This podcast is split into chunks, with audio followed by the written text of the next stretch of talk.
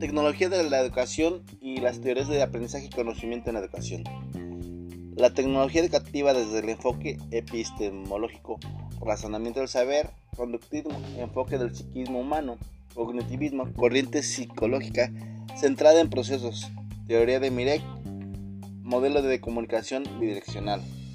La tecnología educativa permite el desarrollo de conocimientos mediante el uso de aplicaciones y dispositivos pasó a ser de solo de difusión a través de tu radio a una ayuda en la enseñanza que empezó en un pequeño salón de cómputo, pasó al uso de las laptops.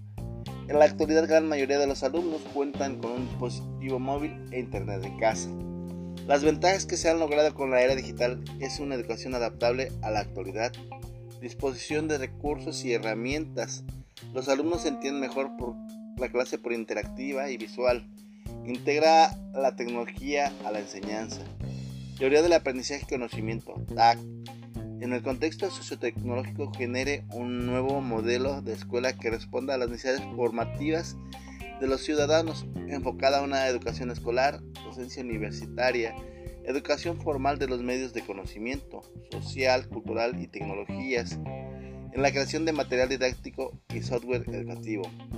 TAC ha logrado un impacto en la escolaridad de educación formal, educación informal, educación a distancia, educación superior con medios de difusión, TAC y acceso a la información y cultura, creando nuevos enfoques en entorno de la era digital, pizarra digital, modelo 1 a 1.